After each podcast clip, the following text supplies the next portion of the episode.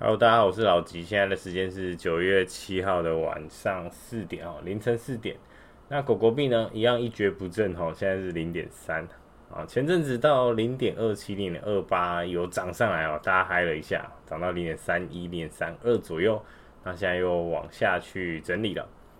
那如果你有拿以太的朋友们，以太前阵子冲到四千，那目前在三千九左右，还不错，可以挑战前高了哈。那比特币呢？已经比前阵子的高点呢还高一些哦，现在目前已经是五万一、五万二左右了哦，还不错。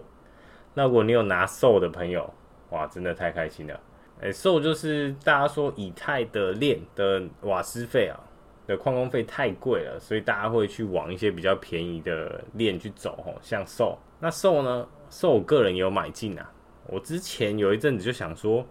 币安的币那么多，那我是不是买一点我都撒一点？看到喜欢的名字就撒一点。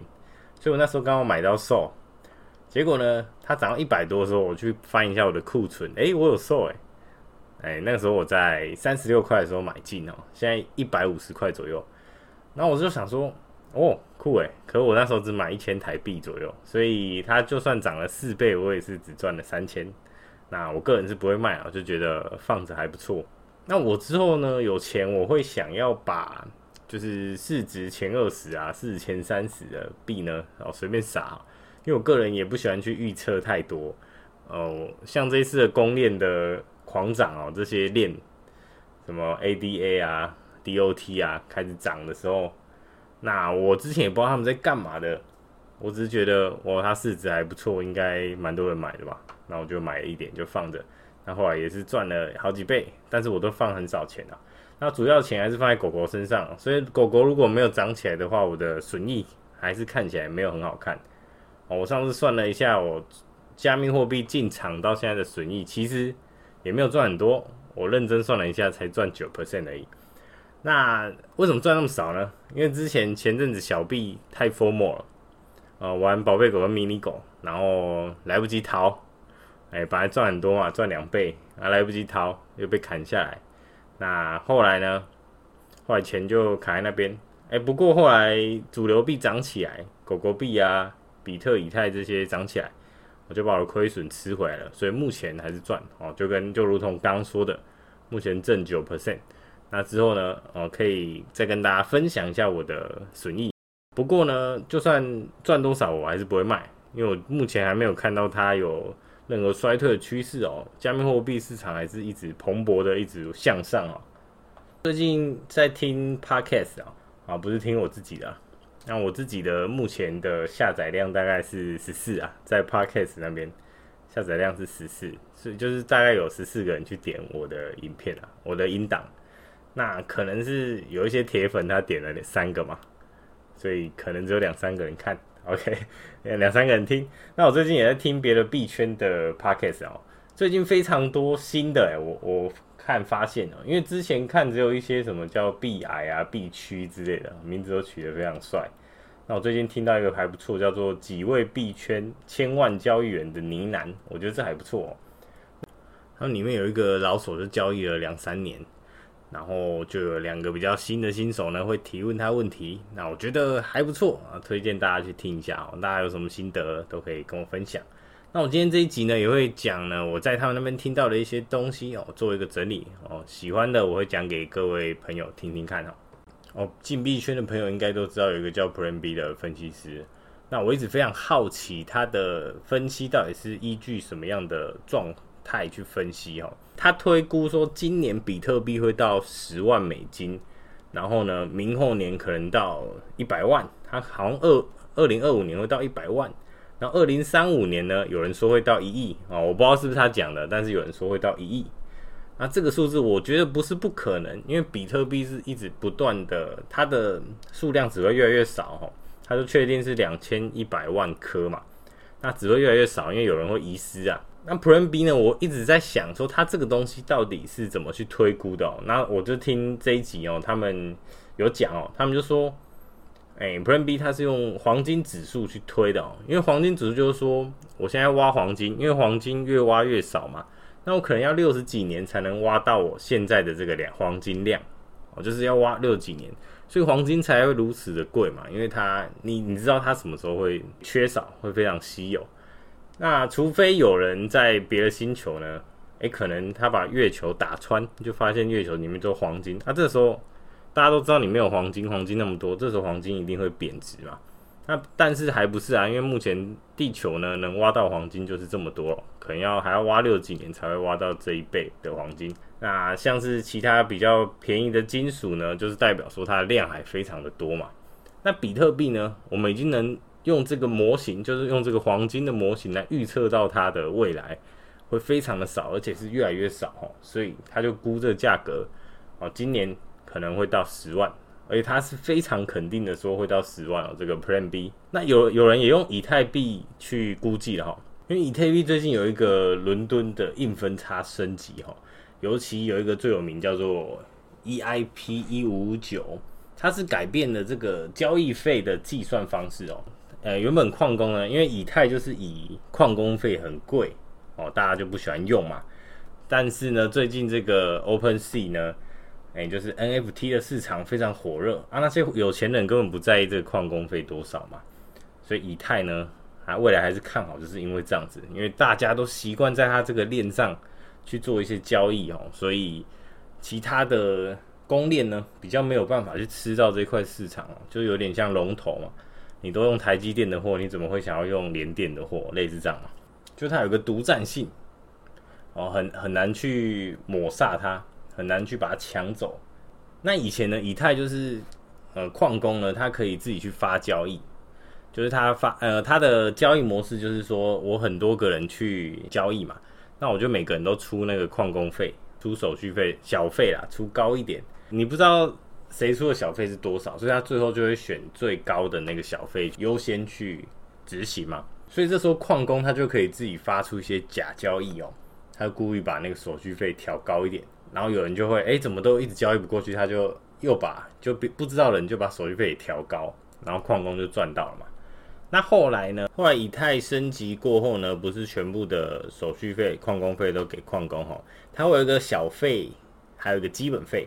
那基本费就是你只要用基本费呢，就一定可以啊顺利的交易啊。那这个基本费会去做销毁的动作，那剩下的小费看你要不要给矿工。那如果给矿工多一点，你就有比较大的机会呢，优先去做交易啊。目前的状况就变差，所以以太币呢就会不断的通缩，越来越少，越来越少哦。那不像之前呢，之前每年都会增发很多哦，增发增加的增哦。那目前烧毁会让以太呢在一年的数量哦会变得越来越少哦，它蒸发的数量越来越少，所以代表说之后以太越来越值钱哦。所以呢。今年、明年可不可以上看一万啊？这是非常有机会的，我是非常看好以太币。好，再来有一个也是比特币分析师，他叫 Willy Woo 哦。那有人就在他底下留言，就问他说：“诶，现在我们持有比特币的人是不是赢过九十九 percent 的人？我们是那一 percent 的先行者？”他们就问那个 Willy Woo，那 Willy Woo 就回他回答他说：“哦，不对，我们是赢过九十七点五 percent 的人。”哦，大家更新一下这数据哈。其实我目前是前二点五 percent 持有加密货币的人，那之后进来的人势必要帮我们把价格往上堆嘛。那我们目前呢，如果你现在有亏损，你也不要害怕，那不要轻易把自己手上的货抛掉，你还是要留一点现货。所以你只要留着现货呢，就算你现在亏了五十 percent，你持续的把你的薪水投进去，持续定期定额的投，那之后呢，一定币圈会给你一个高倍数的回报。那不要说哪一个币涨就去追哪个币，我们就持有这些大币，或者是你看好一些小币，你就握住它啊，不要乱动。那这样子动来动去，短线操作做合约爆仓。那可能亏了钱会让你亏得很辛苦哦，你一定要保有一定的现货。那少数的钱拿去玩合约是没有问题。那加密货币呢？它其实你拿住现货，它就有杠杆功能哦。像是你玩股票的话，你想要操作这些杠杆，你可能要透过期货或者是一些权证之类的，或者是你去借贷，甚至说你去开开融资，那这些都有时间的压力哦。你没有在时间的压力里面做完。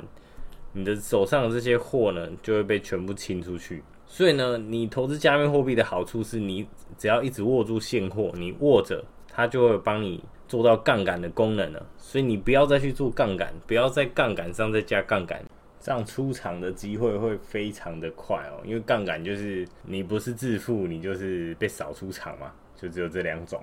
然后我在分享最近看了一本书，就是《亿万富翁跟你想的不一样》。那我在里面看到一个序哦，我不知道有没有跟大家讲过，里面有一个叫阿格力，就是台湾目前比较蛮有名的一个投资达人哦，他就说了一句话，他就说我们现在年轻人都一直去说，哎，老人啊，过去。经济起飞啊，战后婴儿潮，那么钱很多嘛，经济起飞狂赚钱，然后房地产也便宜。那我们现在年轻人就是做牛做马，可能买不起一栋房嘛。那他就说，现在的网红这么多哦，大家都是抓紧了这个网络的时机。那过去那些人呢，他们虽然是工作呢，赚的钱就很多了嘛。那那时候通膨也没有那么严重，可是呢，我们现在有非常大好的机会，就是网络。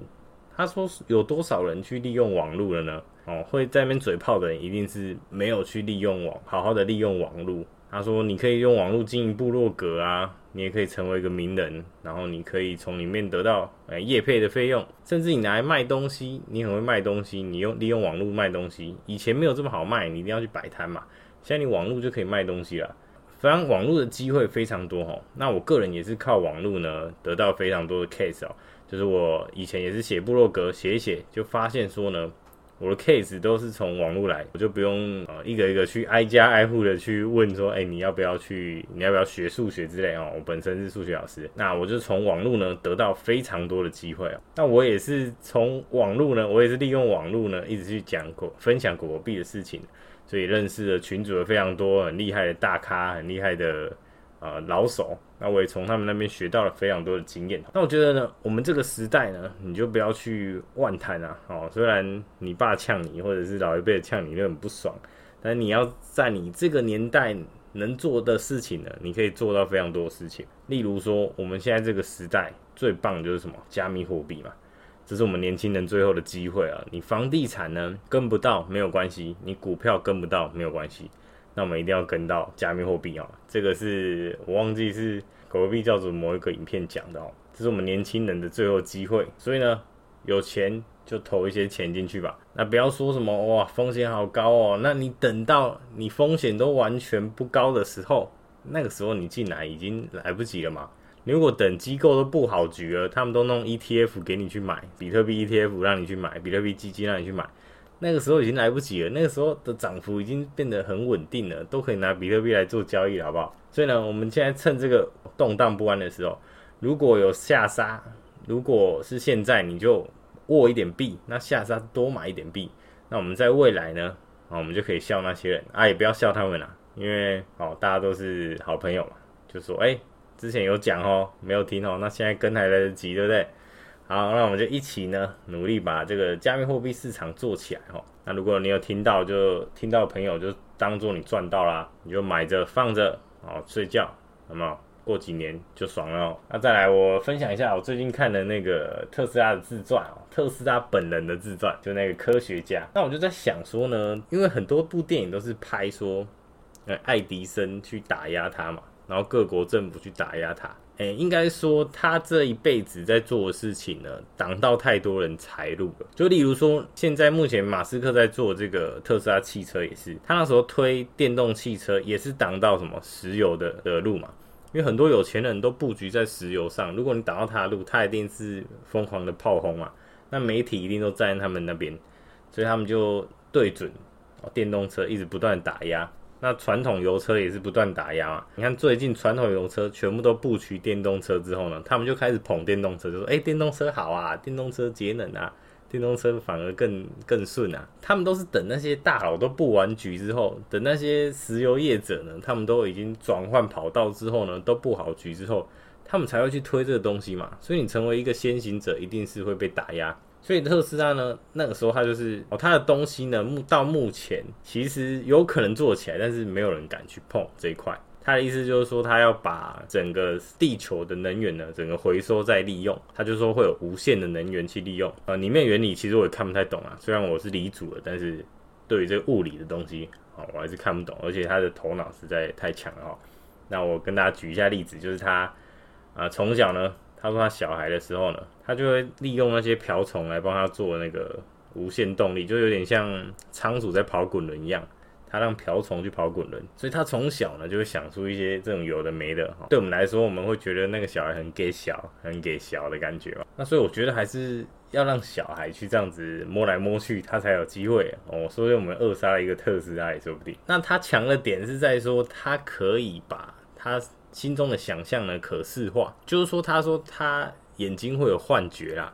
就他想到有一个机器，他要做出来，他眼睛就会有一个幻觉，把那个东西组装起来，而且连细节都分毫不差。那于是呢，他确定在他脑中构想完成，眼睛也看到了之后，他再把它弄出来，结果发现呢，跟他想象的东西完全一样哦，这就是他抢的东西哦。那我觉得他他人生有一个非常厉害，就是他他到后来就是一直不断的想要去做出他的发明嘛，但是他不知道要怎么休息。所以他后面就有一个方法，就是他一直不断的做做做做做，做到最后呢，他可能好几天都没睡。他突然他就会断片一阵子，然后就把前面没有休息都补回来了。不过后来呢，他就发现他的身体啊越来越差，所以后来他就开始慢慢的哎也学会了要怎么休息嘛。那我觉得特斯拉呢，在他的生活中呢，像他有做出一个类似无线发射的，他有做出一个样子，有做出一个模型。可是呢，这个东西突然就被政府弄掉了，政府炸掉。他们就说：“哎、火灾，不小心把你东西烧掉，或者是不小心把他的实验室烧掉。”所以他人生中遇到这么多事情，遇到这么多人去打压，甚至爱迪生也在那边啊、呃，故意把他弄出去之类，还故意去挡他的交流电，因为爱迪生之前是用直流电。我觉得他遇到这么多的困难，就他没有什么什么抱怨。哎、欸，可能是自传有人把他美化，但是我在他的自传里面是没有看到。任何抱怨，他只是说，他可能透露的是说，大家都为了自己的利益，但是却去阻止这个世界的运转啊。那他的目的就是要让这个世界呢得到而无限的能源嘛。因为我觉得最先解决就是无限能源，所以目前呢，就是能源都集中在这些有钱人的手上啊，所以。他的东西当然是推不过去嘛。那跟大家分享完了他的故事，如果有兴趣可以去看他的亲笔自传哦，我觉得还蛮有趣的。那他的很多的构想啊，也在后来就慢慢的被人家推出来哦。就可能大家只是做他以前的构想啊，例如电动车啊。好，那最后来一个 Q&A 时间哈。Q&A 时间就是之前有群主的朋友问说，他问我说何时该加码，还是我会继续定投哈？那我就跟他说，我目前的。放的额度我觉得已经够了哦，我目前配置我觉得已经够了。那我目前配置可能七成放在加密货币，然后两三成，然后剩下两三成就是配股票跟现金啊。那目前呢，我是把股票当做定存在用哈，定存的。那之后呢，如果等加密货币下杀，我就把股票换过来加密货币。哦，目前的打算是这样子啦，因为目前我是有闲钱，我就想丢加密货币，我觉得这样子可能都会丢在比较高点哦。近期比较高点的地方，虽然长期来讲应该也是没有差太多，但是如果买到低点哦，当然会更爽嘛。所以呢，我觉得我的建议就是说呢，可以配置到你可以承受的一个地步啊，例如说，例如是那个女股神 KC 物说的哦，六点五 percent 以下哦，或者是我以前讲的三到五 percent，如果你配到这个地方，你觉得觉得可以了，那你之后等到有下杀，你再去把其他资产换过来。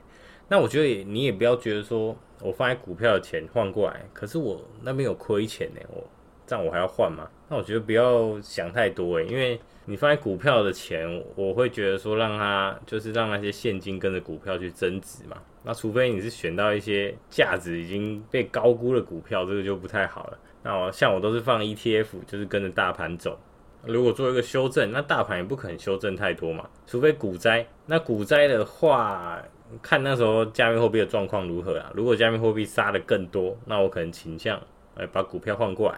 我其实不会心痛，我觉得对资产的转换就只是一个转换而已，它只是放在哪里，配置在哪里啊。我不会说什么这股票赔很多钱，所以我一直卡在那边，我死不卖啊。我不太会这样子，我会直接很快速的做转换。好，再来第二个，就是有一个朋友在跟我聊到加密货币，他就说。哎，应该趁之前低点的时候买比特币啊。那我觉得这个东西呢是有点事后论啊，因为你怎么知道什么时候是低点，什么时候高点？那通常看好加密货币的人都说随时都是低点，你现在 all in 都没问题嘛，大家都这样讲，对不对？所以我觉得呢，像之前杀到大家是群主都没人敢讲话，然后整个风气非常低迷，讨论区呢没人想要讨论。哦，因为大家都被套牢嘛，大家都觉得哇，那时候就不敢买。那那时候敢买的人现在已经翻了嘛，翻倍了嘛。那我那时候也是想买，我也是敢买那一种，但是我没钱了，我已经买到没钱了，所以啊、你以为地狱呢只有一层？不是哦，地狱有一百八十层哦，不是十八层而已哦，地狱有一百八十层。所以你抄底抄抄抄抄到满手都是血之后呢，就抄不了了嘛，然后你就只能看着它反弹，涨过你买的地方，通常都是这样子去操作了。那所以我觉得也不要事后论，我们就定期的投入。那你觉得是低点，你就买一些买一些。那你有留一些现金当然不错，因为你可以去找你的加码时机。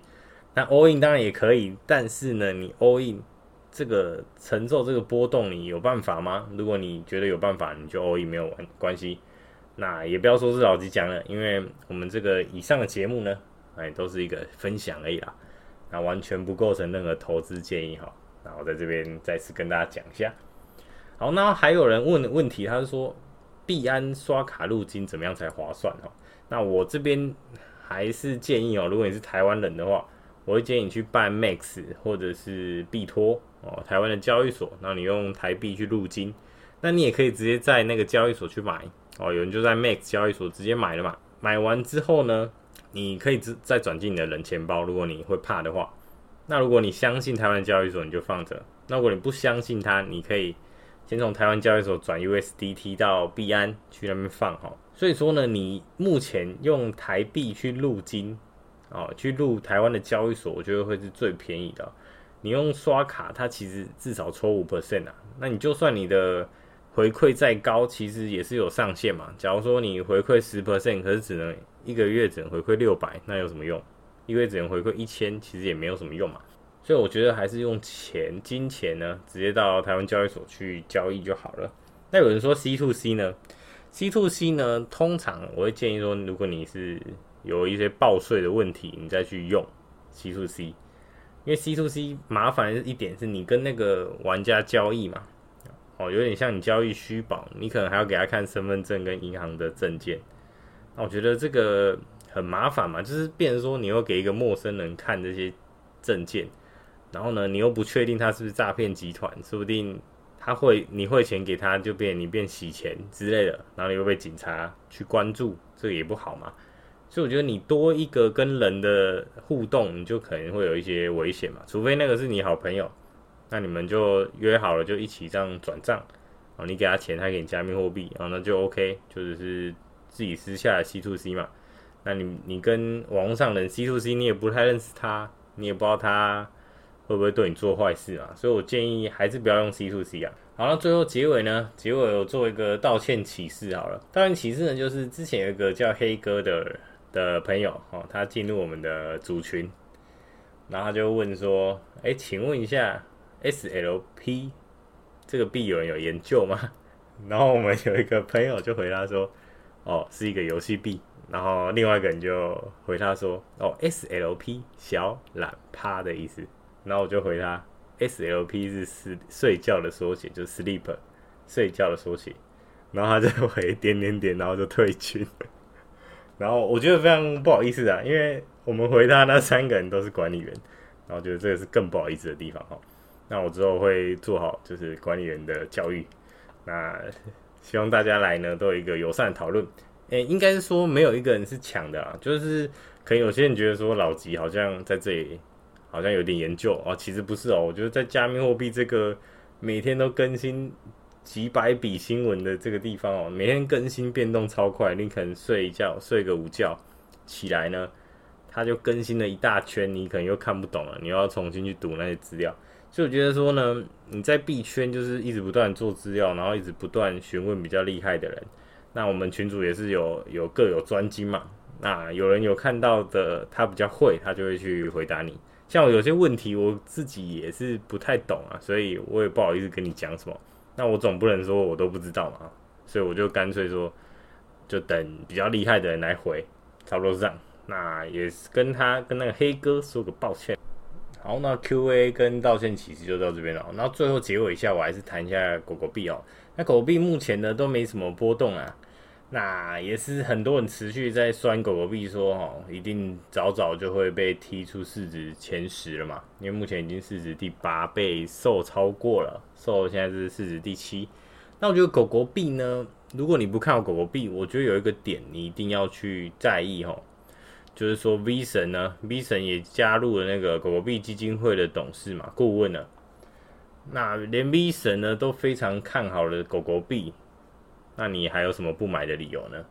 除非你觉得以太坊是个垃圾哦，不太可能嘛。以太坊目前啊、呃，以太币也是我们的二哥，所以你看好以太币啊，你信任 V 神的话，那你也可以把部分资金配置在国币哦。那今天的 Podcast 就到这边喽，感谢各位收听，拜拜。